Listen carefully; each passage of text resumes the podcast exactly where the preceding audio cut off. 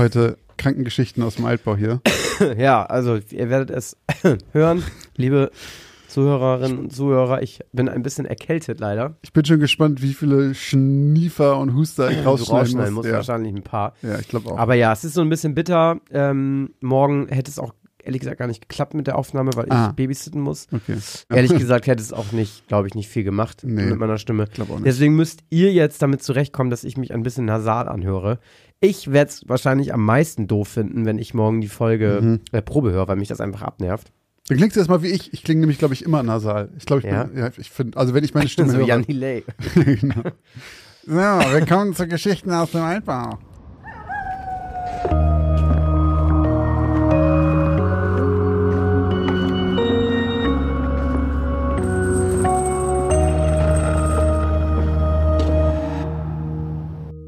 Moin und herzlich willkommen bei Geschichten aus dem Altbau, dem Grusel-Podcast mit dem X-Faktor, mit Christoph Wellbrock und Josch Kliemann. Am Ende jeder Folge liegt es dann an Ihnen, liebe Zuhörerinnen und Zuhörer, Fakten von Fiktion zu trennen und zu entscheiden, ob die Geschichten auf wahren Ereignissen basieren oder ob Christoph und Josch sich alles nur ausgedacht haben. Und bevor wir dazu kommen, ob wir in unseren letzten zwei Geschichten voller schauriger Ereignisse, mysteriöser Vorkommnisse und unerklärbarer Phänomene äh, von wahren Ereignissen berichtet haben oder äh, einfach nur eine kleine ähm, Spinnstunde mit Geisterkrams äh, voll, vollzogen haben, ähm, gibt es wie immer die kleine Spoilerwarnung, denn die neuen Geschichten beginnen ab 18 Minuten und 37. Und jetzt reden wir zunächst über Somnambula. Ein der außergewöhnlicheren Titel, die wir je hatten hier in diesem Podcast. Äh, in Somnambula geht es um den guten Joachim Stringel, der vollkommen übermüdet und bei schlechtem Wetter auf dem Weg zu einem Arzttermin ist.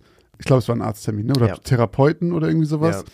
Und er sitzt in der Bahn und äh, ihm fällt dabei eine merkwürdige Gestalt auf, die da mit ihm in der Bahn sitzt. Und zwar ein Zwei-Meter-Mann, der Shorts und Laufschuhe trägt bei diesem unfassbar beschissenen Wetter und denkt schon, okay, der ist ja, ich glaube, der hat auch einen Regenmantel irgendwas an, aber er, Ja, trägt, er trägt zumindest so Joggingklamotten. Und das findet er irgendwie komisch und es ist aber nicht nur das, sondern ihm kommt er auch irgendwie seltsam bekannt vor, obwohl er dann gleichzeitig auch sagt, na gut, der hat so eine auffällig lange Narbe unterm Auge und so ein großes Muttermal im Gesicht. Wenn er den wirklich kennen würde, dann müsste er das doch jetzt wieder erkennen. Aber irgendwie kitzelt da was in ihm, dass er sagt, na, weiß ich auch nicht, kommt mir seltsam bekannt vor. Dann steigt aus der Bahn aus und geht zum Kiosk, um sich einen kleinen Kaffee zu kaufen oder irgendwas zu essen, glaube ich. Und stutzt schon wieder, denn der Verkäufer, der ihm da das äh, Wechselgeld, glaube ich, annimmt, hat ein Schweißband auf der Stirn und ein großes Muttermal im Gesicht und eine lange Narbe unterm Auge. Ähm, das kommt uns als Hörern dann auch schon bekannt vor. Ähm, und dann, ich glaube, fällt ihm noch auf, dass die Person einen roten Fleck auf der Brust hat, oder war das die dritte? Nee, das, daher fällt ihm das auch schon auf. Da fällt mir das auch schon auf, ne? Und dann findet, äh, trifft er noch eine dritte Person, die wieder genauso aussieht, auch wieder ähm, Joggingklamotten anhat, auch wieder dieses auffällige Muttermal und die Narbe. Und äh, die fragt irgendwie nach, einem nach Feuer, nach einem Taschendrachen. Naja, alles sehr merkwürdig. Und dann wechseln wir die Perspektive zu einer Frau, die aus der Bahn aussteigt und zum gleichen Kiosk geht, bei dem auch eben äh, der gute Joachim war. Und dort merken wir dann, dass diese Person am ähm, Kiosk absolut nicht so aussieht, wie das eben beschrieben wurde, sondern ganz, ganz anders. Und das ist das Ende der Geschichte. Und ich habe ja schon meine Vermutung beim letzten Mal. Ja, sie, das Ende der Geschichte ist, dass sie noch die Zeitung liest, dass da jemand einen Jogger Ach, abgestochen scheiße, wurde. ja, stimmt. Ist kein, kein Da- ganz das unwichtiges das. Detail. stimmt, da ist noch ein Jogger gestorben. Genau, ich sage erstmal, was ihr gesagt habt. Und zwar sagen 69% von euch, sie ist wahr und 31% sagen, sie ist falsch. Hm. Also die Mehrheit glaubt das, Christoph. Ich habe ja letztes Mal schon gesagt, dass ähm, also ich bin mir ziemlich sicher, dass dieses Somnambula halt dieses Schlafwandeln ist und er gerade auf zur Schlaftherapie unterwegs ist. Der ist ja auch komplett übermüdet am Anfang und ich glaube, der guckt auch am Anfang noch in, in den Spiegel oder am Morgen und merkt so, okay, nee, der sah auch schon mal besser aus und muss sich auch mal vielleicht wieder rasieren und so. Also offensichtlich ähm, Schlafmangel. Ich sag aber, es gab diesen Mord am Jogger nicht. Ich sag, die Geschichte ist nicht wahr. Es gibt aber, ich glaube, du hast äh, den Josh gemacht und dir ein, äh, nicht Syndrom, aber halt irgend so eine seltsame Sache rausgesucht und gesagt, darüber schreibe ich eine Geschichte. Ja und nein. Also ja, die Geschichte Okay. ist ausgedacht, Mhm. ja. Ähm, aber Also so ein spezielles Syndrom, wie du die immer findest, ist es eigentlich nicht, weil wir haben alle schon vom äh, Somnambulismus gehört. Ich noch nie. Den Begriff habe ich noch ja, nie gut, gehört. okay, vorher. aber du kennst es unter Schlafwandeln. Ja. Ähm, genau, das war meine, ähm, meine Inspiration. Ich wollte einfach nur jemanden schreiben, der, oder über jemanden schreiben, der halt ähm, ja, einen Mord begangen hat und das aber irgendwie nicht mehr so richtig weiß und das halt getan hat, ähm, als er schlafgewandelt ist. Und eben auch weiß, dass er diese Probleme hat, deswegen in der Therapie ist, Ja. bei einem Neurologen und bei einem. Zuerst war es tatsächlich auch ein Psychiater in meiner Geschichte und dann habe ich es aber nochmal umgeschrieben. Ähm, ich fand sogar deinen äh, Clou da am Ende gar nicht so verkehrt, dass du da noch meintest, ah ja, das war seine Therapeutin, ne? Die da aus dem Ding steigt und dann war ich so, nee, nee, nee, nee, stimmt, aber es wäre eigentlich ganz cool gewesen. ähm, nee, genau, also hat nicht so viel ähm, wahre Sachen mit drin, also auch keine Easter Eggs oder so, nur der, nur der Titel. Beim Titel habe ich mir diesmal auch Ridian abgebrochen, weil ich unbedingt irgendwas mit, mit äh, Schlafwandeln machen wollte, aber es auch jetzt nicht so direkt in your face sein sollte. Ich hatte dann auch so irgendwie so Mondsucht, fand ich halt auch einen Ja. geilen Begriff und Mhm. mondsüchtig und so, aber das wäre alles und das wäre sofort klar gewesen, äh, worum es geht. Ich fand das auch ganz cool, weil ich halt nicht wusste, was Somnambula ist und oder Somnam Somnambulismus. ähm, aber das dann halt in der Geschichte total klar wird, was damit sicherlich Ja. gemeint ist. Und das fand ich irgendwie cool. Mir hat aber generell dieser Aufbau gefallen, immer dieses mit diesem Geräusch und dann sieht man den wieder und merkt plötzlich so, ah, okay, die Beschreibung kenne ich doch und so. Und es hat mich ein bisschen an ähm, Stephen King S erinnert, dass du Oh, halt, ja? du triffst eine Person und auf einmal hat die eine rote Nase. Oh ja, stimmt. Oder so, oder das ist ein Ja, Ballon und ja, plötzlich stimmt. hat er ein Stirnband oder Joggerschuhe. Und das stimmt. fand ich so, dass so diese kleinen Accessoires von einer Person dann auftauchen bei anderen. Das fand ich irgendwie cool. Ähm, mir hat die äh, echt gut gefallen, muss ich sagen. Ja, danke. Ähm, genau, aber viel mehr kann ich da eigentlich auch gar nicht zu sagen. Also, ich kann jetzt nochmal den Josh machen und noch ein bisschen was über Schlafwandeln erzählen, Ja, wenn ihr wollt. Also, der Somnambulismus, ähm, oder auch Schlafwandeln oder Nachtwandeln. Und Nachtwandeln hat nochmal einen anderen Namen. Der, dieser Name war auch irgendwo in meinem Jonglieren mit dem Mhm. Titel und das nennt man Noktambulismus. Historisch heißt das Mondsucht oder Lunatismus. Ist ein Phänomen, bei dem ein Schlafender ohne aufzuwachen das Bett verlässt, umhergeht und teilweise Tätigkeiten verrichtet. Ist das, ich weiß nicht, ob du das zufällig jetzt auch gelesen hast, aber wie ist das ähnlich wie beim Hypnotisieren, dass man dann auch keine Sachen macht, die man nicht sowieso machen würde? Also zum Beispiel jetzt Menschen umbringen. Das Mhm. würde man nicht machen, weil, also ich kenne so von Hypnotisieren, dass man ja sagt, du kannst Menschen nicht dazu bewegen, was zu tun, was sie nicht sonst auch tun würden. Also ich habe ja so eine Vergangenheit mit Schlafwandeln. Stimmt, das hatten wir schon mal. Und äh, es gab mal die nicht. eine Geschichte von dir schon mal mit dem Schlafwandeln in dieser WG oder sowas. Nee, jemand, der in der WG gewohnt hat und dann plötzlich alleine wohnt oder irgendwie sowas. Stimmt, Und Schlafwandeln war schon mal ein Thema bei uns. Ne? ja, und ja, stimmt. dann war es irgendwie so, dass zum Schluss geht er hin und sagt so, irgendwas ist hier ganz komisch und sagen die, hä, ja, du schlafwandelst ja auch seit Ewigkeiten, immer schon. Stimmt, genau, er weiß da nichts von, ne? Mhm, genau. Ja. Ähm, also ich weiß nicht, ich habe ja meine, meine Freundin, die hat ja immer mich mal erwischt dann Mhm. beim, beim Schlafwandeln. Ich habe da schon komische Sachen gemacht, die ich normalerweise nicht machen würde. Zum Beispiel weiß ich auch nicht, ich habe mal, ja, aber ich habe das schon auch schon erzählt. Ich bin mal einmal so, also so wie im Film, war ich plötzlich, saß ich aufrecht im Bett, so Mhm. kerzengerade, und dann bin ich durchs Bett gekrabbelt. Also so, also auf allen Vieren und dann wie, wie auch wie in so einem Film mit einem Besessenen, wo dann so einer durchs Bett ganz schnell hin, immer im Kreis, bin immer im Kreis gekrabbelt. Ach du Scheiße. Und dann habe ich mich wieder hingesetzt, hab mich, nee, hab mich hingelegt und meine Freundin war so, what the fuck, was geht hier ab? Und dann bin ich wieder hochgekommen mit dem Oberkörper und hab gesagt, ich muss den Drucker extrahieren. aber ich habe daran erinnere ich ja, mich. aber ich habe keine Ahnung, was das heißt. Ja, schön. Ach, Ja. ich, ich finde das immer geil. Ich finde immer diese, dieses, wenn man jemand, jemand so im Halbschlaf oder wacht so halb auf und gibt plötzlich einen Satz von sich. Ich finde, man kann sich den voll schlecht merken, dann auch wenn man zuhört, weil die so sinnlos sind. Und ich habe das Gefühl, mein Hirn kann solche Sätze dann kaum aufnehmen und speichern, weil ich selber versuche noch zu verstehen, was damit gemeint ist. Ja. Es ist einfach Nonsens. Ja. Ja, und schön. bei, also bei mir war auf jeden Fall immer Alkohol mit im Spiel. Also jetzt nicht, dass ich immer hackenvoll war, aber es war meistens wirklich, es war, wenn du getrunken hattest. war also ich hatte was getrunken und es war auch echt immer Mond, Vollmond. ah, Also vielleicht noch nicht voll Vollmond, aber so fast halt Vollmond. okay. Ähm, und deswegen, also das hat auch was damit zu tun, glaubt man zumindest, oder hat man lange geglaubt, Okay. deswegen auch Mondsucht. Ich hätte mir vorstellen können bei deiner Geschichte, was dieses Syndrommäßige angeht, dass es vielleicht dann wirklich sowas gibt wie, ähm, also dass Somnambula vielleicht wirklich heißt, okay, so Amnesie so Somnambulamnesie, weil man halt irgendwie was macht und äh, während man schlafen und das dann halt vergisst. Und dass das vielleicht so ein spezielles Ding ist. Aber klar, ich glaube, keiner kann sich dran erinnern, was du machst, während du Gibt's schlafwandelst. nicht ne? auch, gibt's nicht auch so eine komische Folge tatsächlich von X-Factor, wo der Vater schlafwandelt und der am Ende irgendwie in einem Puppenhaus eine Puppe ist? Das ist eine ganz weirde Folge. Ah, ja, wo das Ende irgendwie, ja, und dann Er sitzt doch dann, ist der Vater doch plötzlich eine Puppe. Ich und das hat was mit Schlafwandeln zu ist tun. mit dem Schlafwandeln weiß ich jetzt nicht, aber ich erinnere mich auch an sowas mit einer Puppe, dass zum Schluss das alles irgendwie, In so einem Puppenhaus. das ist so ein Puppenhaus, was irgendwie auch so aufgebaut ist wie das Haus, in dem sie genau. wohnen oder genau. sowas. Und da ja. läuft er, glaube ich, auch mal durch die Ah, Gegend. Das kann sein. Das werden uns unsere Hörerinnen und Hörer, Hörer sicherlich in die Comments schreiben. Wahrscheinlich. Aber wir hatten ja noch eine zweite Geschichte bei uns und zwar zweifelhafter Glücksbringer.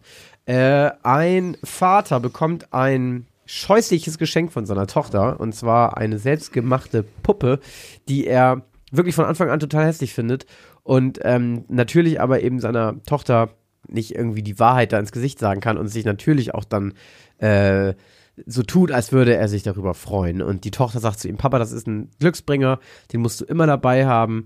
Und ähm, er tut das dann natürlich auch aus Liebe zu seiner Tochter.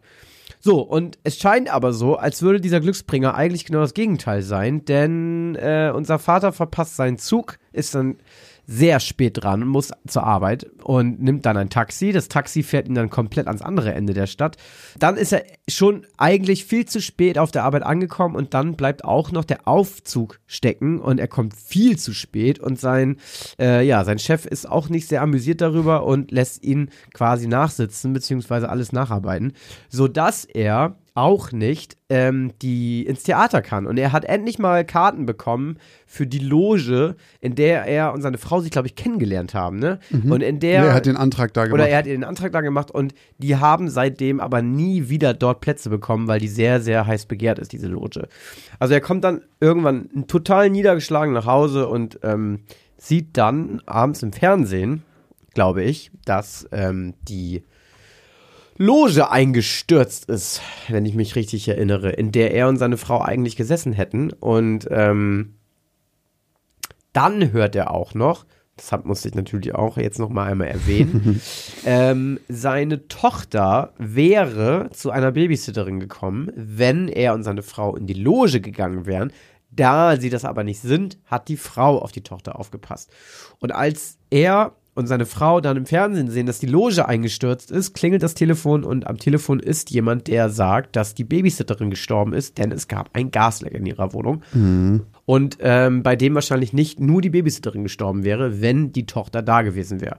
Also alles in allem hat eigentlich tatsächlich ähm, diese hässliche Puppe Wort gehalten und alle Verspätungen, die er durchleiden musste, nur dazu geführt haben, dass er am Ende ähm, eben verschont geblieben ist und seine Familie eben auch. Also eigentlich ist es eine, wie damals, ma- ich glaube, eine meiner Geschichten hieß so, Glück im Pech oder Pech im Unglück hieß mein. Ach nee, meine war so doppelt gemoppelt Ja, scheiße, ja, ne? Pech die- im Unglück. ja, genau. so. Nee, aber hier, hier war es aber eben so, Glück im Unglück. Ah nee, das hast du letztes Mal Genau. noch gesagt, dass es das nicht ist. Genau, er hat einfach wirklich eben Schwein gehabt, dass er eben zu spät gekommen ist den ganzen Tag. Ja. Damit, und damit er eben länger arbeiten musste. Ja. Aber wir haben ja euch gefragt, äh, was ihr geglaubt habt, ob äh, die Geschichte wahr ist oder eben nicht. Und das Ergebnis ist ziemlich ähnlich zu meinem. Äh, 67% glauben, dass es wahr ist und 33% glauben, dass es falsch ist. Ha. Also es waren, ja, es waren mir ein paar zu viele Zufälle. glaube ich. Also ich glaube, wenn die, äh, wenn die, wenn das mit dem Gasleck nicht gewesen wäre, Ja. ich glaube, dann hätte ich gesagt, dass es wahr ist. Weil ich glaube, es gibt auch, vielleicht haben wir da auch schon letzt, vor zwei Wochen drüber gesprochen, ich weiß es nicht mehr, aber es gibt bestimmt auch ultra auf YouTube oder so, so Geschichten oder im Reddit von Menschen, die an 9-11. Da haben wir ja sogar ultra Ja. viele Sachen bei Ja. Instagram gehört. Und da war sogar ein 9-11 Da war so jemand, der an dem Tag da hätte arbeiten sollen, der. Onkel, glaube ich. Ja. Und der aber an dem Tag irgendwie nicht da war oder sowas oder nicht erreicht werden oder außer Haus war, irgendwie Genau. sowas. Und deswegen an dem Unglück von 9-11 vorbeigekommen Genau, ist. und ich glaube, man findet auch noch mehr Geschichten, wenn man da sucht. Ja, glaub ich Deswegen, ich, auch. glaube schon, dass es solche Zufälle gibt. Vielleicht auch manchmal wirklich so, ah, so Schicksalssachen oder so, keine Ahnung. Aber da war jetzt eben so dieses ähm, Gasleck war mir da ein bisschen zu viel, deswegen sage ich, dass du dir die Geschichte ausgedacht hast. Und ganz kurz noch an dieser Stelle auch ganz vielen Dank an alle, die uns geschrieben Ja, haben. wirklich. Das war sehr Ähm, interessant zu lesen. Ja, wirklich. Was hattest du jetzt gesagt, die Geschichte? Die, äh, die Geschichte ist äh, ausgedacht. Äh, ja, sie ist ausgedacht. Ja. Ähm, ich wollte mal wieder was schreiben mit so einem guten Ende und ich wollte aber irgendwie halt so einen leichten. Was? Ja, so, so geht's so, ne? Für unsere Protagonistinnen und Protagonisten. Und ich wollte aber so einen kleinen Twist machen, deswegen habe ich diese Puppe gruselig gemacht, dass man die ganze Zeit denkt, okay, die bringt ihm vielleicht Pech, aber es war halt sehr vorhersehbar, hast du ja auch schon gesagt. Ähm, das Einzige, woran ich mich quasi bedient habe, ist die Puppe. Denn die Puppe, die ihr gesehen habt, auch bei Instagram zur Abstimmung, die war mein Vorbild dafür. Denn ich habe einfach mal gegoogelt nach gruseligen Puppen Oha. und habe eine gefunden, die habe ich auch beschrieben mit diesen komischen Nadelsteckköpfen als Mund und sowas. Ja. Das sieht richtig krass gruselig aus. Da gibt es einfach irgendwen, der verkauft diese, der bastelt die selber und verkauft ich, bei Etsy oder sowas. Ähm, vielleicht lade ich davon nochmal ein Bild hoch. Die sieht wirklich richtig eklig aus. Und die habe ich nur gesehen, dachte, okay, Also das, es gibt wirklich das wird für alles Puppe. irgendwen, der das gut findet. Ne? Ja. Also Puppen finden ja schon, glaube ich, viele Leute echt speziell. ja. Und dann noch hässliche Puppen gut finden. Ja, es gibt, Gibt glaube das ich, dann so Leute, die das dann so mit Absicht machen, um dann so zu schocken oder so? Na, aber überleg doch, zum Beispiel bei uns auf dem Discord hier, Vicky, die hat doch auch diese komische, eklige Drecks-Clowns-Puppe, diese Marionette. Hast du mal gesehen? So eine ganz, ganz Ja, die widerliche. findet auch Schaden geil. Ja, genau. Aber ich glaube, es gibt einfach Leute, die stellen sich sowas dann einfach in die Wohnung und finden das halt entweder lustig oder wirklich ganz cool oder die mögen einfach dieses Düstere oder sowas, weiß ich nicht. Ja. Aber die, die sie da hat, ist auch richtig, richtig, richtig eklig. Vicky, dich habe ich auch lange nicht mehr im Stream gesehen. Was Ja, ist da was- los? was ist da los? Vicky. Liebe Grüße. Äh, genau, aber die Geschichte war ausgedacht. Das heißt, äh, der Großteil von euch liegt falsch, mal wieder. Äh, 33 Prozent haben es durchschaut. Ähm, aber ich glaube auch, dass es viele ähnliche Geschichten gibt, jetzt nicht ganz so extrem, ähm, von Leuten, die halt sowas erlebt haben und gemerkt haben, oh, ui, da habe ich auch Glück gehabt. Äh, da gibt es, ich habe doch noch was zu erzählen zu, meinem, zu meiner. Auflösung. Und zwar ähm, gibt es nämlich einen Namen dafür. Das ist die Burnt Toast Theory. Die besagt, dass alles Schlechte, was dir widerfährt, aus dem Grund ist, ähm, so gerade so Kleinigkeiten. Und zum Beispiel, dass morgens dein Toast verbrennt und deswegen du, keine Ahnung, dir noch eins machst, ein bisschen zu spät rausgehst und nicht überfahren wirst oder irgendwie sowas.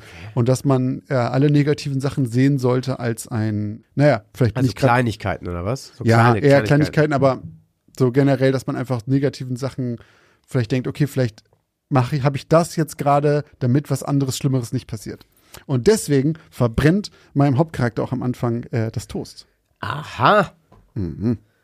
Aha, guck mal, da hat er uns hier wieder aber ein sehr geiles Easter Egg untergeschoben. Und ich hatte noch ein Easter Egg drin, denn es gibt noch eine andere Sache, die so ähnlich ist wie die Burn Toast Theory, und das ist das Murphy's Law. Kennst du das? Ah, äh, ja. Alles, was schiefgehen kann, wird schiefgehen. Das ist doch auch in Inception so ein Ding. Da heißt doch die Tochter auch von dem Murphy, ne? Echt? Mhm. In Inception? In Interstellar. Ah, okay. Entschuldigung. Ah, das kann sein. Ja, Weiß ich gerade nicht. Aber es kann sein, dass es auch daher kommt. ja. Ähm, und auf jeden Fall ist das halt dieses, wie gesagt, man geht davon aus, so ja, alles, was schiefgehen kann, wird auch schiefgehen. Und das basiert auf dem Ingenieur Edward Murphy. Und Edward ist mein Hauptcharakter in der Geschichte. Mann, Josh. Ich glaube, man hört sogar einmal seinen Nachnamen. Ich glaube, der sein Boss nennt ihn Murphy. Keine Ahnung, weiß ich nicht mehr genau. Aber äh, das ist auf jeden Fall auch mit drin. Nicht schlecht. Danke. Ich habe das irgendwie, ich hab das ewig nicht mehr gemacht. Nee, stimmt. Aber bei dir ist ja auch immer ganz oder gar nicht. Vollgepackt bis zum Rand oder das gar stimmt, keins. Das stimmt, ja. Wieder einmal haben Josh und Christoph die Grenze zwischen Realität und Illusion überschritten.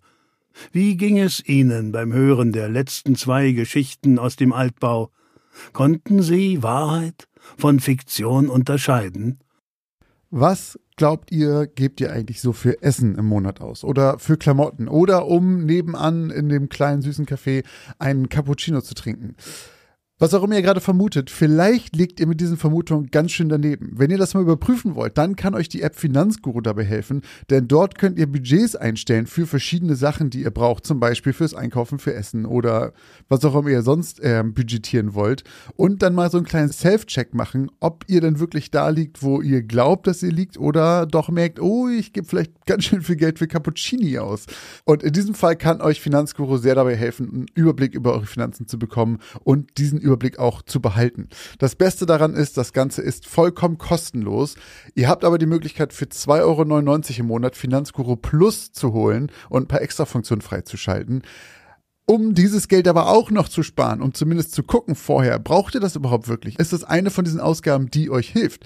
Dafür könnt ihr Finanzguru Plus drei Monate komplett kostenlos testen. Dafür müsst ihr einfach nur den Code ALTBAU benutzen. Der ist 30 Tage lang gültig und damit bekommt ihr drei Monate Finanzguru Plus vollkommen kostenlos. Ganz wichtig jedoch, das gilt nur für Neukunden. Das heißt, wenn ihr schon Kunde da seid, dann seid ihr wahrscheinlich eh glücklich damit und braucht ihn gar nicht. Die Anleitung, wie das funktioniert, könnt ihr ganz einfach hier finden bei uns in den Shownotes. Das haben wir euch wie immer hier verlinkt. Also probiert es jetzt gerne aus und guckt mal, wo ihr bei euren Budgets in Wirklichkeit liegt und ob da nicht für irgendwas viel zu viel Geld flöten geht.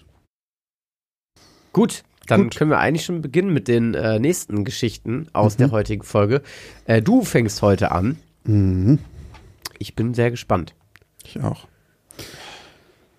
Meine Geschichte aus Folge 102 heißt Therian Road. Mhm. Mr. Jamesons Augen flogen über den ausgedruckten Text, der vor ihm auf dem Schreibtisch lag, Rotstift in der Hand. Mhm. Wieder setzte er an und strich einen großen Teil der Wörter mit einer raschen Bewegung seines Handgelenks durch. Immer wieder entfloh sein Mund ein leises Raunen, gelangweiltes Gehen oder genervtes Schnauben, während er sich an seinem buschigen Schnurrbart kratzte und las. Linda Godfrey stand währenddessen ein wenig nervös ein paar Meter vor seinem Schreibtisch und knetete ihre Hände. Jedes Geräusch, das Mr. Jameson entfuhr, ließ Linda kurz zusammenzucken. Jedes Mal, wenn der rote Stift über das Papier huschte und mühselig konstruierte Sätze strich, fühlte sich wie ein kleiner Stich in ihrem Herzen an. Nach wenigen Minuten war Mr. Jameson fertig und hielt Linda den überarbeiteten Zettel hin, dessen Inhalt auf etwa ein Fünftel reduziert wurde. Hm, raunte er ein weiteres Mal. Ein Pulitzer gibt's dafür aber nicht. Ein wenig verärgert nahm Linda den Zettel entgegen, den der Chefredakteur für sie freigeben sollte. Ich sollte ja auch einen Artikel über die letzte Maisernte schreiben. Da habe ich jetzt nicht unbedingt mit irgendwelchen Preisen gerechnet. Gibt's denn wirklich nichts Interessanteres hier für mich? Linda, seufzte Mr. Jameson und drehte sich auf seinem Bürostuhl in Richtung des Fensters hinter seinem Schreibtisch, von dem aus man die kleine Stadt überblicken konnte. Die Redaktion des Elkhorn Independent war im Stadtzentrum des 10.000 Seelenörtchens gelegen und neben der Kirche und dem Rathaus eines der höchsten Gebäude der Gegend, nämlich drei Stockwerke hoch. Linda, Linda, Linda, wiederholte der Chefredakteur noch seufzender, und die junge Reporterin verdrehte die Augen vor so viel Theatralik. Ich weiß, du bist noch neu hier, jung, voller Tatendrang, voller Ehrgeiz. Aber wir sind hier in Elkhorn. Elkhorn. Viel spannender als die aktuelle Maisernte wird es für die meisten Leute hier nicht. Linda Godfrey rümpfte die Nase. So etwas in der Art hatte sie in den letzten Tagen leider schon häufiger gehört und es ließ sie jedes Mal kurz innerlich erschaudern. Sollte das hier wirklich alles gewesen sein? Das ganze Journalismusstudium und dann endete sie hier in Elkhorn bei einem kleinen Käseblatt und schrieb den Rest ihrer Tage über Maissilos, Kaninchenzucht und Hotdog-Wettessen? Der Gedanke schüttelte die junge Reporterin förmlich. Sie lehnte sich über den Schreibtisch und senkte ihre Stimme. Jonah, komm schon. Hier muss doch noch mehr los sein. Gib mir eine gute Story. Korrupte Politiker, Polizeigewalt, Gangkriminalität? Der Chefredakteur mit den grauen Schläfen erhob sich langsam, schaute nach links und rechts und lehnte sich Linda entgegen. Okay, also. Erstens, der Name ist Mr. Jameson. Er tippte laut mit seinem Rotstift auf das kleine Bronzeschild auf seinem Schreibtisch, auf dem Mr. Jameson eingraviert war, und ließ sich wieder in seinen Bürostuhl fallen. Und zweitens sind wir hier nicht in einer deiner Lieblingsserien. Hier gibt es keine versteckten Serienmörder, keine Verschwörung der Eliten und die gefährlichste Gang der Stadt besteht aus Tommy Lockridge und seinem kleinen Bruder, die ab und zu beim Bäcker klauen. Das hier ist Elkhorn, fügte er mit einer ausladenden Geste Richtung Fenster hinzu. Je früher du dich damit abfindest, desto später wirst du bei dem Job hier durchdrehen. Demotiviert und ihre Lebensentscheidung überdenken, schlurfte Linda zurück zu ihrem kleinen Schreibtisch am anderen Ende des Gebäudes, mit Blick auf den kargen Hinterhof voller Parkplätze. Sie ließ den Zettel mit dem Artikel, der jetzt mehr rot als schwarz enthielt, auf den Tisch und sich auf den Stuhl davor fallen und atmete tief ein. Es ist immer noch besser als kein Job. Es ist immer noch besser als kein Job, murmelte sie mantraartig vor sich hin, als plötzlich das Telefon vor ihr klingelte. Sie hielt eine Sekunde irritiert inne, bevor sie den Hörer abnahm. Es rief selten jemand bei der Kleinzeitung an. Linda Godfrey vom Elktown Independent hier. Wie kann ich helfen? Hallo? Eine zögerliche Frauenstimme meldete sich nach kurzer Stille leise am anderen Ende.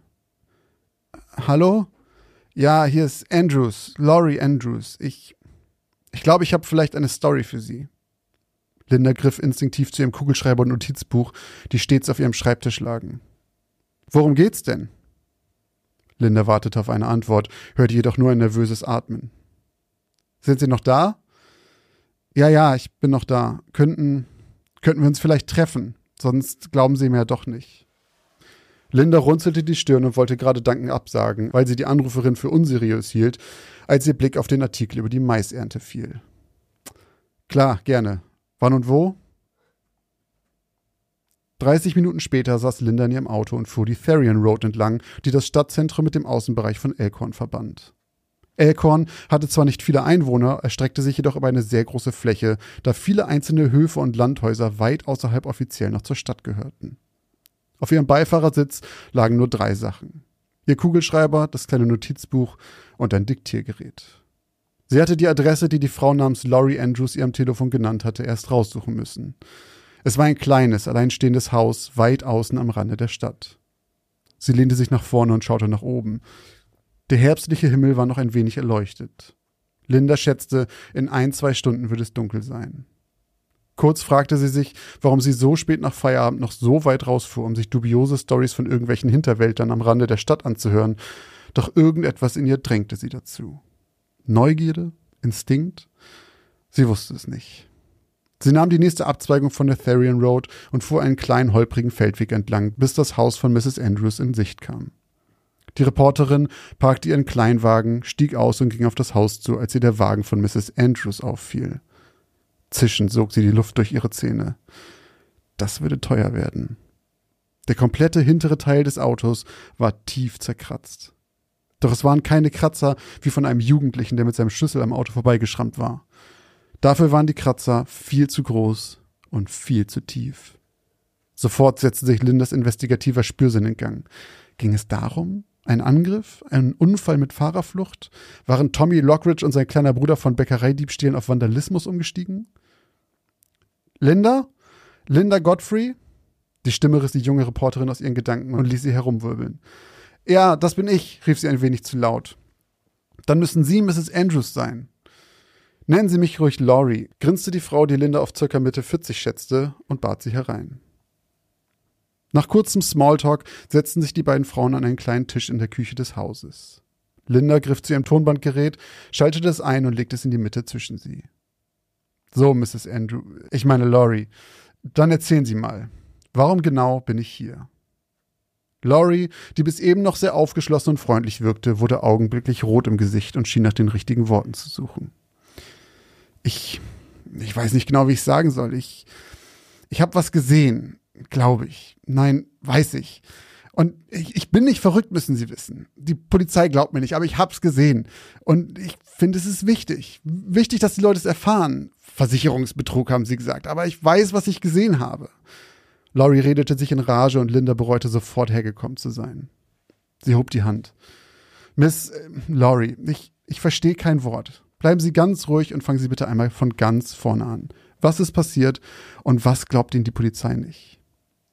Laurie nahm mit zittrigen Händen einen Schluck Wasser aus dem Glas, was vor ihr stand.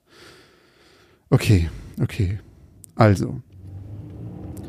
Es ist jetzt fast genau ein Monat her. Ich war auf dem Rückweg von der Arbeit. Es muss etwa halb zwei nachts gewesen sein. Sie müssen wissen, ich arbeite in einem Hotel am anderen Ende der Stadt. Ich saß also in meinem Auto und fuhr die Therian Road entlang, um nach Hause zu kommen. Normalerweise fahre ich nicht gerne um die Zeit zurück, weil die Therian Road so schlecht beleuchtet ist. Aber in dieser Nacht war es relativ hell draußen.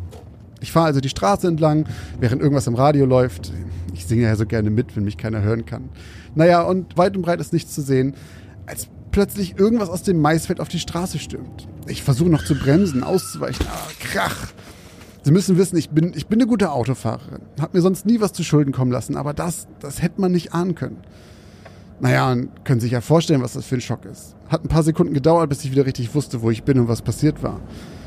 Natürlich bin ich jetzt nicht einfach weitergefahren. Bin ausgestiegen, hab geguckt, nicht, dass da noch ein verletztes Tier liegt. Mach also die Tür auf, steig aus und geh ums Auto rum. Doch da ist nix. Naja, außer einer riesen Beule vorne am Auto. Aber kein Tier. Gott bewahre auch kein Mensch natürlich, aber nix zu sehen. Nicht mal Blut oder Haare oder so. Ich gehe also ums Auto rum und gucke ganz genau, ob ich in der hellen Nacht was sehen kann. Da höre ich plötzlich was hinter mir. Klang irgendwie, ja, wie ein Knurren. Drehe mich also um und sehe plötzlich zwei Augen, ganz deutlich, als ob sie richtig geleuchtet hätten in der Nacht. Orange-rot geflackert haben sie. Aber es waren ganz sicher zwei Augen. Was meinen Sie, was ich für eine Angst plötzlich hatte? Beweg mich also ganz langsam zurück zur Fahrertür, als es plötzlich auf mich lossprintet. Ich konnte kaum erkennen, was es war, hab's gerade so geschafft, reinzuspringen und die Tür zuzuschlagen, als es mit einem lauten Krachen dagegen knallt. Es war dunkel, grau oder schwarz und riesig. Das kann ich Ihnen sagen, locker zwei Meter groß. Habe ich noch nie gesehen, sowas. Sie können sich ja vorstellen, wie viel Angst ich hatte. Hab drei Versuche gebraucht, bis ich das Auto anbekommen habe. Drück also aufs Gaspedal, will ja nur noch weg da, als ich ein lautes Kratzen höre. Schau also panisch in meinen Rückspiegel. Und da habe ich es zum ersten Mal so richtig gesehen. Das sah aus wie ein Wolf, aber größer, als ich je einen Wolf gesehen habe. Mit gebogenen Ellenbogen und Vorderklauen, die nach außen gerichtet waren. Das war auf keinen Fall ein normaler Wolf.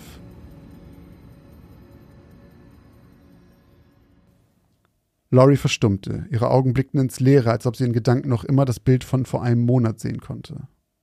Linda hatte in den letzten Minuten keinen Mucks von sich gegeben. Sie wäre am liebsten am Anfang der Schilderung von Laurie aufgestanden und gegangen, doch je länger sie geredet hatte, desto schwieriger war es für Linda, ihr nicht zu glauben. Nicht wegen der Geschichte, die sie erzählt hatte, die war vollkommen Hanebüchen, aber wie sie es erzählt hatte, wie ihr Blick immer wieder abschweifte. Linda war sich sicher, dass zumindest Laurie ihre eigene Geschichte glaubte. Doch was war wirklich geschehen? Sie stellte noch ein paar Nachfragen, doch Laurie blockte immer wieder ab, als ob sie es bereits bereute, von ihrem angeblichen Erlebnis erzählt zu haben.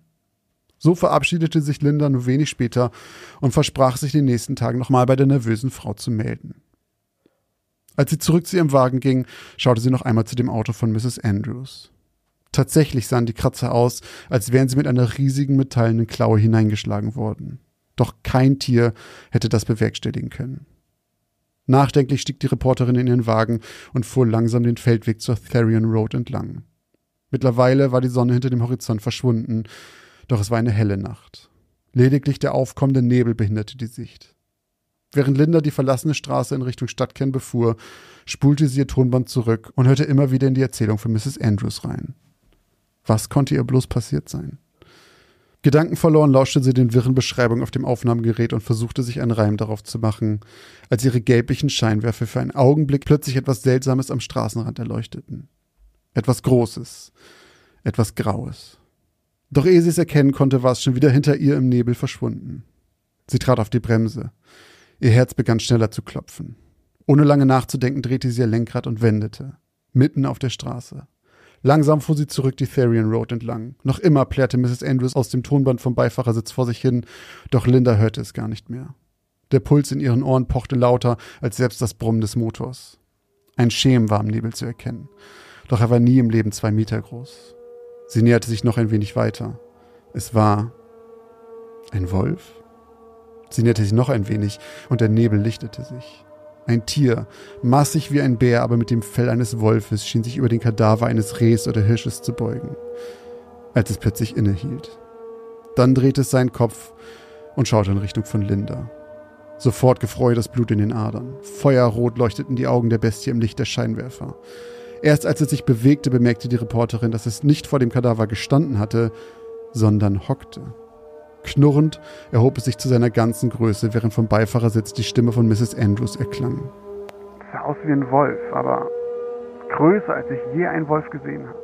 Mit gebogenen Ellenbogen und Vorderklauen, die nach außen gerichtet waren. Das war auf keinen Fall ein normaler Wolf. Ein gellender Schrei hallte dumpf aus dem Inneren des Autos durch die Nacht. Gedankenlos und angstverzerrt rammte Linda ihren Fuß auf das Gaspedal und verlor fast die Kontrolle über ihren Wagen, der sofort wild schlitternd über die Therian Road raste, bloß weg von diesem Monstrum. Hm.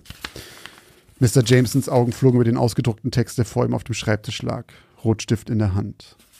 Doch immer wenn er ihn ansetzen wollte, hielt er plötzlich inne und verzog anerkennt die Mundwinkel oder riss die Augen ein Stück auf. Immer wieder blickte er vom Artikel zu Linda und zurück. Als er am Ende des Artikels angekommen war, lehnte er sich zurück und dachte nach.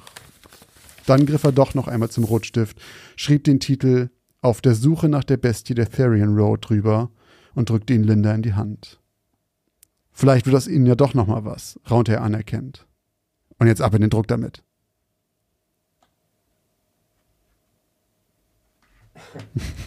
Das war's. Das war's. Ähm, Ist das unsere zweite Werwolf-Geschichte? nee, wir hatten noch, Nee, wir hatten schon ein paar mehr, wir glaube hatten ich. noch dieses Fieder auf der Farm. Ja. Und wir hatten noch dein, wir hatten noch dein Wehrpferd. Das möchte ich auch, das möchte Das ich auch sagst nicht. du jedes Mal, ne? Stimmt. Ja. Das Wehrpferd von Adam McNovak. Stimmt. Der Rappe, ne? Der ich Rappe. weiß nicht, wie du da immer auf Wehrpferd kommst. Okay, also, wir haben eine vielleicht sehr gute Journalistin, die ihren ersten Job bei diesem kleinen Käseblatt da auf dem Kaff macht Mhm. und die von irgendeiner Frau angerufen wird, die einen Werwolf gesehen hat. Oder einen riesengroßen Wolf, der Irgendwas den gesehen Wagen hat, ja. zerbeutelt hat, und Ja. zerkratzt hat.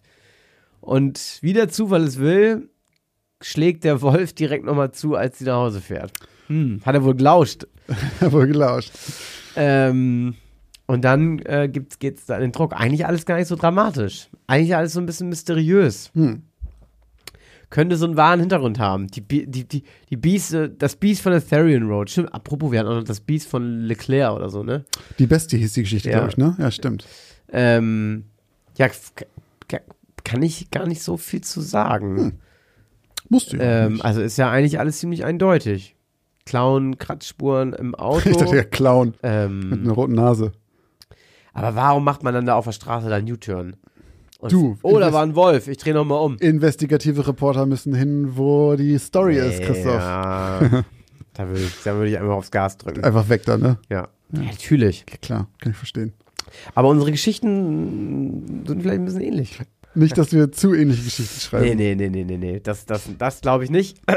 Aber ein bisschen. Aber wie ein Reporter auf der Jagd nach der nächsten Geschichte ist, sind wir auch hier auf der Suche, Mann, auf der Suche nach dem nächsten, nach dem nächsten Knaller, nach dem nächsten äh, Kassenschlager und Christoph hat bestimmt einen dabei heute. Ich, ich, wär, also ich würde mich, ich würde es total toll finden. Wir haben ja hier so ein paar sehr eifrige Zuhörende. Wir haben ja mal, was, was war das nochmal? Irgendjemand hat, glaube ich, mal rausgesucht. wie viele Leute wir umgebracht haben. Nee, ja, genau. Ja.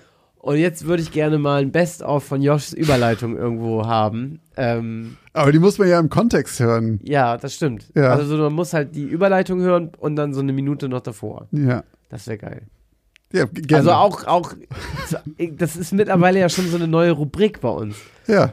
Joshs Überleitung. Hm. Ja. Gibt's da noch ein cooles Wort für? Klimaleitung. Klimaleitung ist super Wort. Äh, okay. So, Christoph, hau mal jetzt einen Hau raus ich mal rein raus hier mit der zweiten Geschichte aus Folge 102. Meine Geschichte heißt Ein treuer Wächter. Verlassen, verfallen und vereinsamt liegt das Grundstück von Latter Castle im Walde von Haxton und modert vor sich hin. Nichts ist vom Glanz der zwei strahlend weißen Villen, die von einem Star-Architekten entworfen wurden, mehr übrig. Schimmel, Efeu und Pilzbewuchs zieren seit über 50 Jahren die Wände der Herrenhäuser, dessen Bau vor Jahren von einem reichen Geschwisterpaar in Auftrag gegeben wurde. Der zum Grundstück gehörende Friedhof und die kleine Kapelle gleichen den zwei Herrenhäusern. Der Wald hat sich den Boden, der einst ihm gehörte, zurückgeholt und den tristen, toten Acker wieder billardgrün eingefärbt. An den wackeligen Grundmauern der Kapelle klettert, genau wie an den zwei Herrenhäusern, der Baumtod immer höher und droht, den Rest der kleinen Kirche dem Erdboden gleichzumachen. Selbst bei Tageslicht ist das einst so schillernde Anwesen von einem düsteren Schleier umgeben, der den illegalen Eindringlingen von Latter Castle die Nackenhaare aufstellt. Allerdings lassen sich davon nur die wenigsten abschrecken. Auch nicht Petunia. Die 29-jährige Studentin für Politikwissenschaften kennt das Anwesen von Latter Castle. Doch erst vor kurzem erfuhr sie von der Geschichte des Anwesens. Eine der Villen wurde schlicht durch das Fehlen von Erben zum Verfall zurückgelassen. Und niemand hatte Interesse, das so abseits im Wald liegende Haus zu kaufen. Die andere Villa, die des Bruders, wurde durch ein Feuer zerstört und zur Ruine gemacht. Angeblich, so erzählten es sich vor allem die Menschen im kleinen Ort Haxton, soll ein Einbrecher das Feuer gelegt haben, der zuvor den Besitzer der Villa und dessen Hund erschoss. Der Wachhund, so erzählt man es sich in der Dorfkneipe weiter, soll noch immer Haus und Hof von Latter Castle bewachen und hin und wieder zu hören sein. An diesem Freitagnachmittag jedoch hörte Petunia unten im Dorf nur das Grundrauschen von fahrenden Autos, kleinen Treckern und Menschen, die durch die Einkaufsstraße von Haxton flanierten. Der Weg vom Dorf zum Anwesen war beschwerlich und führte einen steilen Hang hinauf. Da das Gelände verlassen war und auch niemand dafür bezahlt wurde, es instand zu halten, war es von Dornen, Büschen und anderem Gestrüpp völlig überwuchert. Teilweise konnte Petunia dünne Schneisen in dem stacheligen Unterholz erkennen, die andere Besucher von Nutter Castle bei ihrem Aufstieg hinterlassen hatten. Dummerweise hatte Petunia die Vegetation nicht berücksichtigt und bei der Wahl ihrer Garderobe lediglich aufs Wetter geachtet. Bei warmen 27 Grad hatte sie sich natürlich gegen eine lange Jeans entschieden und diese Wahl musste sie jetzt teuer bezahlen. Nach circa der Hälfte des Weges waren ihre Schienbeine und Waden zerkratzt und blutig. Sieben Zecken hatte sie von ihren Beinen gepult und der Schweiß rann ihr vom Hals hinab ins Dekolleté. Doch an Aufgeben dachte sie nicht. Tapfer kämpfte Petunia sich weiter durch Brennnesseln, stachelige Brombeerbüsche und dichtem Gestrüpp, bis sie schließlich das Anwesen von Latter Castle erreicht hatte. Erschöpft und erleichtert stemmte die Studentin die Hände in die Seiten und staunte nicht schlecht über die verwilderten Ruinen, die sich vor ihr auftürmten. Das Grundstück war auch weiter oben sehr bewaldet und ließ kaum einen Strahl der am Himmel brütenden Sonne durch die dicht gewachsenen Baumkronen. Dadurch wirkten die zwei verfallenen Herrenhäuser noch deutlich weniger einladend, und Petunia schaute sich verunsichert um. Doch sie dachte nicht wirklich daran, wieder umzukehren. Langsam setzte sie sich in Bewegung und passierte eine mit Efeu durchsetzte Backsteinmauer, die direkt am Rande des steilen Hangs erbaut worden war. Sie wirkte marode, so als könnte sie jederzeit in sich zusammenfallen und den Hang hinunterkrachen. Die Lauscher geöffnet und bis in jede Körperspitze angespannt, setzte Petunia ihre Schritte fort, bis sie plötzlich etwas hörte, was sie an ein Kinderlachen erinnerte. Sie schaute sich um. Sie war definitiv allein. Kinder hatten hier oben im Übrigen auch nichts zu suchen. Da war es wieder. Seltsam. Aber wenigstens hörte sie keinen Hund bellen. Vermutlich war die Akustik hier oben einfach etwas anders und sie hörte die lachenden Kinder von unten aus dem Dorf. Das Gelächter schon fast wieder vergessen, marschierte Petunia zielstrebig auf die zerrütteten Überreste der verbrannten Villa zu, von der fast nur noch die Fassade übrig war. Dahinter türmten sich eine Menge Schutt und verkohltes Holz. Glassplitter knirschten unter Petunias Wanderschuhen, als sie sich durch den türlosen Eingang duckte und das Ausmaß des Feuers hinter der Fassade betrachtete. Das Haus des Bruders war wirklich im wahrsten Sinne des Wortes bis auf die Grundmauern niedergebrannt. Petunia hatte zwar die Türschwelle hinter sich gelassen, doch stand sie danach noch immer im Freien, da von den restlichen Wänden nichts mehr übrig war. Hier auf dem Berg aus Schutt und Asche strahlten sogar ein paar wenige Sonnenstrahlen, die Petunias Haut angenehm wärmten und sie für einen kurzen Moment vergessen ließen, welch tragisches Schicksal sich hier einst abgespielt hatte. Dann zuckte sie plötzlich zusammen. Da war es schon wieder. Das seltsame Lachen. Entschlossen kehrte die junge Frau um und verließ das niedergebrannte Gemäuer. Es gab ja glücklicherweise noch ein zweites Herrenhaus zu erkunden, welches nicht heruntergebrannt war. Zwischen den beiden Villen lagen etwa 100 Meter. Petunia konnte sich beim Betrachten des verwilderten Baus nur ausmalen, wie schön und pompös er früher ausgesehen haben musste. Hermann Muthesius, der Architekt der zwei Villen, hatte mal wieder ganze Arbeit geleistet. Der Star-Architekt, der ein Verfechter des Industrial Designs war, sagte sogar der jungen Studentin etwas. Petunia entschied sich dieses Mal nicht den Haupteingang zu nehmen, sondern schlenderte einmal um den alten Bau herum. Auf der Rückseite des Hauses entdeckte sie das fensterlose Skelett eines alten Wintergartens, der mit dem Haus verbunden war. Vorsichtig wählte sie ihre Schritte, um nicht auf dem tückischen Waldboden zu stolpern. Durch den Wintergarten gelangte sie über eine zersprungene Terrassentür in ein Zimmer, was am ehesten einer Bibliothek gleichkam. Deckenhohe Regale aus verschimmeltem Massivholz, die noch immer prall gefüllt mit zerfledderten Büchern waren, reihten sich aneinander und erinnerten an bessere Zeiten. Der große Erker des Zimmers schien mal als Leseecke eingerichtet worden zu sein. Zumindest dachte Petunia daran, als sie den überraschenderweise noch sehr gut erhaltenen Sekretär betrachtete. Je tiefer die Studentin in das Gewirr aus Korridoren, Zimmern und Treppenhäuser vordrang, desto mehr konnte sie verstehen, warum das Anwesen so viele Menschen anzog und einen düsteren Ruf hatte. Wenn es ein Wort gab, was die Atmosphäre in den vier Wänden der Villa beschrieb, war es Beklommenheit. Obwohl Petunia wusste, dass sie allein war, das seltsame Lachen mal ausgeklammert, warf sie sich regelmäßig Blicke über die Schulter. Sie fühlte sich irgendwie beobachtet. Der Wald um das Haus schirmte das Sonnenlicht zwar gut ab, doch Petunia kam noch immer gut ohne Taschenlampe zurecht, da noch immer genug Tageslicht durch die kaputten Fenster drang. Als sie alle Räume des ersten Stocks erkundet hatte und ein paar Bilder mit der Kamera ihres Handys geknipst hatte, entschied sie sich dafür, nun noch die Kapelle und den Friedhof zu besichtigen. Doch als sie nach 45 Minuten noch immer keinen Schimmer hatte, wo auf dem Gelände sie noch suchen sollte, brach sie die Suche schließlich ab und kehrte zur Fassade des niedergebrannten Hauses zurück. Links neben dem Eingang stand eine Bank aus Stein. Hungrig nahm Petunia auf ihr Platz und kramte aus ihrem Rucksack einen Müsliriegel und eine Flasche Wasser hervor. Die Pause tat ihr gut. Gierig nahm sie große Bisse von ihrem Riegel und spülte sie mit dem schon etwas warm gewordenen Wasser hinunter. Zum ersten Mal, seitdem sie hier war, schaute sie jetzt auf ihre Armbanduhr und war erstaunt, dass es schon knapp vier Stunden her war, als sie aus dem Dorf zu ihrer Wanderung aufgebrochen war. Es war nun noch dunkler als zu Beginn ihrer Besichtigung. Die Sonne war inzwischen hinter einem Hügel in der Ferne verschwunden, und Petunia fröstelte es plötzlich leicht. Das Gefühl der Beklommenheit, welches sie seit der Suche nach der Kapelle nicht mehr wahrgenommen hatte, war jetzt plötzlich wieder spürbar, und die Studentin kam nun wieder dem Drang nach, sich umzudrehen.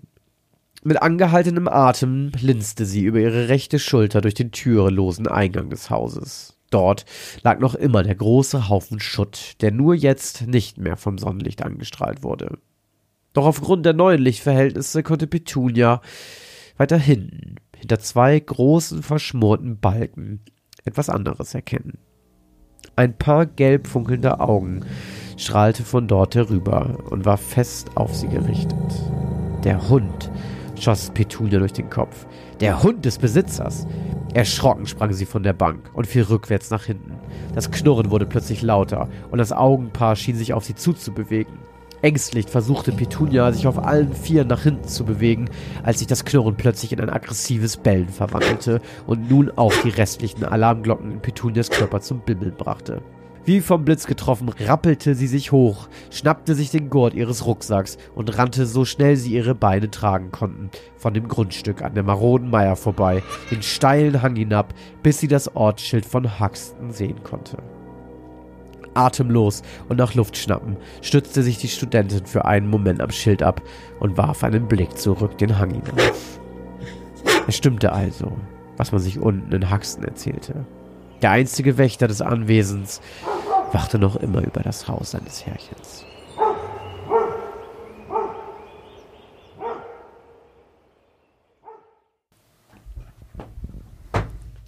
Okay, krass, wie ähnlich unsere Geschichten tatsächlich schon wieder sind, ne? Also alleine mit den Augen und sowas fand ich ziemlich. Äh, Ja, da musste ich auch dran denken. lustig. Meine sind irgendwie gelb, deine sind gelb, orange flackernd. Orange-rot, ja. witzig. Aha. Ja, Hier zwei Wölfe und Hunde, du. das ist eine sehr ähm, karnische Geschichte. Ist die Ethereum Road in der Nähe von Huxton? Weiß ich nicht genau. Erfahren wir in zwei Wochen, würde ich sagen. Ähm, ja, ich habe natürlich Vibes gekriegt von dem, ah, jetzt, ich weiß immer nicht, wie unsere Geschichten heißen. Die mit der, doch, die schwarze Kapelle. Ja, die oh Kapelle. ja. Ja, schwarz. Da war auch dieser, dieser Wachhund, der quasi noch. Stimmt, ja. Wir hatten schon ein paar Nee, das Hunde. war, wobei, aber das war ja der Hund von dem Mädel, ne? Ja, aber der ist ja auch immer noch da. Ja, aber weniger ein Wachhund. Ja, gut. Ja, gut, hast recht. Aber, ja, stimmt. Ein Geisterhund. ich hatte auch mal einen Hund in der Hörergeschichte. Der aber der war ja eher so ein guter Geist, ne? Der Ja, der war ein guter Geist. Aber ich meine, Wachhund ist jetzt ja auch nicht verkehrt. Nö. Wenn da ein Einbrecher war, Das stimmt. kommt keiner mehr. Kein neuer Einbrecher. Hm, hm, hm, hm, hm. Ha, ich habe ja, ich glaube ja, dass ich habe ja so, so direkt im Gespür bei so einer Geschichte, dass die wahr sein könnte. Oh ja? Ja, weiß nicht warum, aber irgendwie das klingt so sehr wie Jo, es gibt, man sagt sich da, ist genau wie mit dem. Also bei. Geisterhunden denkst du, dass es wahr ist, aber bei Leuten, die vielleicht schlafwandelnde Morde begehen, bist du so, nee, Digga, das hast du dir auf, Nee, jeden, Fall, ausgedacht. Ach komm, hör doch auf. Nie im Leben. Äh, ja, weiß ich nicht. Ich bin mal gespannt. Also ich, ich, ich neige jetzt dazu, aber ähm, ich höre mir die nochmal an. Vielleicht fällt mir beim zweiten Hören ja was auf, wo ich sage, nee, nee, nee, nee, das kann ja gar nicht sein. Hier hat Christoph sich verplappert. Ähm, wir werden sehen. Wie ist die Geschichte? Ein treuer Wächter. Hunde, beste. Ist einfach so. Ja, ich bin ja auch ein großer Hundefreund. Und wer weiß, ich werde ja wahrscheinlich dieses Jahr noch umziehen. Ja, ein bisschen mehr Platz, ein bisschen mehr Land. Ja. Kann man sich guten Hund holen, Christoph. Und bevor wir jetzt heute hier zum Ende der Geschichte kommen, äh, ähm, Wollen wir uns wie immer ganz herzlich bei euch bedanken, denn äh, wir haben ein paar neue. ich wollte eigentlich jetzt gerade irgendeinen Übergang machen. ja, ich war, aber du warst schon wieder. Ach so. Wollen wir uns bei unseren treuen Supportern bedanken? Ja, weiß ich Also wir wollen genau. uns natürlich bei den treuen Supportern bedanken, die uns schon seit äh, geraumer Zeit bei Patreon und bei Steady unterstützen. Aber ganz herzlich möchten wir uns auch bei allen Neuankömmlingen bedanken. Mhm. Ähm, vielen Dank an Christoph Alexander, Anne, Laura, Kat oder Cat, Frau Vanillebrille äh, und vielen Dank an Annika und Jelena, die uns alle jetzt bei Patreon beziehungsweise Steady unterstützen. Ähm, Und da gibt es noch Genau. Neuigkeiten. Ganz genau. Denn für alle, die uns da jetzt supporten, da gibt es ja die Folgen sowieso immer werbefrei. Und jetzt gibt es das aber auch bei Spotify. Also wenn ihr uns bei Patreon oder bei Steady supportet, dann könnt ihr jetzt bei Spotify suchen nach Geschichten aus dem Altbau Patreon oder Geschichten aus dem Altbau Steady. Und dort gibt es einen eigenen Feed. Und da könnt ihr dann draufklicken. Dann verbindet das sich mit eurem Steady-Account oder eurem Patreon-Account. Und dann kriegt ihr dort unsere Folgen werbefrei und müsst nicht mehr Die in die, oder in die App gehen Ja. oder sowas. Und ihr könnt es dann einfach auch bei Spotify hören. Äh, das macht es, glaube ich, für alle ein bisschen leichter und ihr müsst nicht mehr Apps switchen. Bitteschön. Äh, kommt übrigens durch in Anstupser von äh, dem guten Christoph Alexander, der jetzt die neue Aha. Supporter ist, weil er gefragt hatte nach dem Feed und habe ich gedacht, okay, komm, jetzt mache ich das endlich mal. Ähm, Sehr gut, Christoph. Hast du Josh in den Arsch getreten. richtig so. Sehr gut, sehr gut. Äh, vielen Dank aber auch an ähm, Julia, Michael, David und Marco, die uns hier ähm, ihre Strafeuros, äh, David sogar hier fürs, fürs ganze letzte Jahr Ja. uns die dagelassen hat. Stra und David, ich muss sagen, du hast keine gute Quote, wenn ich das so sehe. Stimmt, ne? Also, Wir haben 100 Folgen gemacht. nee, wir haben, Letztes Jahr. Folge 100 war die letzte. ja, aber wir haben ja nicht 100 Folgen letztes Jahr gemacht. Ach so, nee. Ey. Insgesamt meine ich. Aber das, das kommt überhaupt nicht hin. Ja, ja, nee, aber er hat ja was, vermutlich alles in dem einen Jahr durchgehört. Also wir haben zwar 100 Folgen innerhalb Ach von so, vier, drei Jahren gemacht, du, okay. aber er hat ja alle Folgen in 2023 vermutlich durchgehört. Okay, das kann sein, dass er mehr gehört hat als die, die wir gemacht haben. Ja, ja, ja, Ja, ja. okay. Na gut, dann ist dann stimmt. Dann hat aber, er ungefähr 100 Folgen, gut, aber es sind trotzdem noch 200 Geschichten. Ja. Dann ist die Quote aber gar dann nicht ist die Quote so okay. schlecht. Ja, gut, ich nehme alles zurück. David. Wieder, ne? Also David, du hast sehr gut geraten. In unserem, nach unserem Geschmack hättest du aber auch noch ein bisschen öfter falsch Bisschen falsch. Ähm, genau, also vielen Dank auch an alle ähm, PayPal-Unterstützerinnen und Unterstützer und wie gesagt, vielen Dank natürlich auch an alle, die uns ähm, schon seit längerem da supporten und ähm, für alle, die das jetzt auch tun möchten, die diese Folgen werbefrei hören wollen, die uns oder die uns einfach mal äh, Danke sagen möchten mit einer kleinen ähm, äh, Geste, äh, die können entweder unter www.geschichten aus dem Altbau.de oder in unseren Shownotes die Links zu Patreon, Steady oder PayPal finden. Würden wir uns freuen, wenn ihr ähm, dabei seid bei PayPal und äh, bei Patreon und Steady warten auch noch ein paar extra Folgen auf euch. Außerdem solltet ihr uns natürlich bei Instagram folgen, denn dort gibt es immer die Auflösung zu den Geschichten, äh, ein paar Hintergrundinfos und natürlich die Abstimmung, ob ihr glaubt, dass die Geschichte wahr ist oder nicht. Und äh, was ihr auch auf gar keinen Fall vergessen solltet, ist natürlich eine Bewertung äh, abzugeben für den Podcast, sei es bei iTunes oder bei Spotify. Schön natürlich die Maximalsterne angeben. Könnt gerne einen kleinen Kommentar dalassen. Äh, könnt generell Feedback dalassen, entweder über diesen Weg oder über unseren Kontaktformular bei geschichten aus dem Altbau.de. Einfach runterscrollen und dort eine kleine Anmerkung dalassen. Genau. Und ganz, ganz wichtig, den Podcast abonnieren, damit ihr mitkriegt, wenn eine neue Folge rauskommt. Genau, also schaut euch einfach wirklich mal unsere Shownotes an. Da sind ganz viele Links drin, auch zum Beispiel zu unserem Twitch-Kanal oder unserem Discord-Server, wo auch total viel passiert von und mit der Community. Äh, wenn ihr da Lust habt, ähm, nicht nur einfach äh, Konsument des Podcasts zu sein, sondern vielleicht auch ein bisschen mit der Community mal in Kontakt kommen, dann ist der Discord der Place to be. Also, vielen Dank fürs Zuhören. Und bis zum nächsten Mal. Was sagst du? Tschüss. Vielen Dank fürs Zuhören und bis zur nächsten Geschichte aus Das ist dem eigentlich Altbau. total doof, ne? Weil, ja Weil wir das nicht mehr sagen können. Weil es sind immer zwei Geschichten. Aber es würde nicht gehen. Dann müsstest du sagen, vielen Dank bis zu den nächsten Geschichten. Ja, aber es ist ja auch, das nächste Mal ist ja auch eine Geschichte aus dem, also es fängt ja wieder an und dann kommt erstmal eine Geschichte aus dem Einbau von dir zum Beispiel. Ja, ja.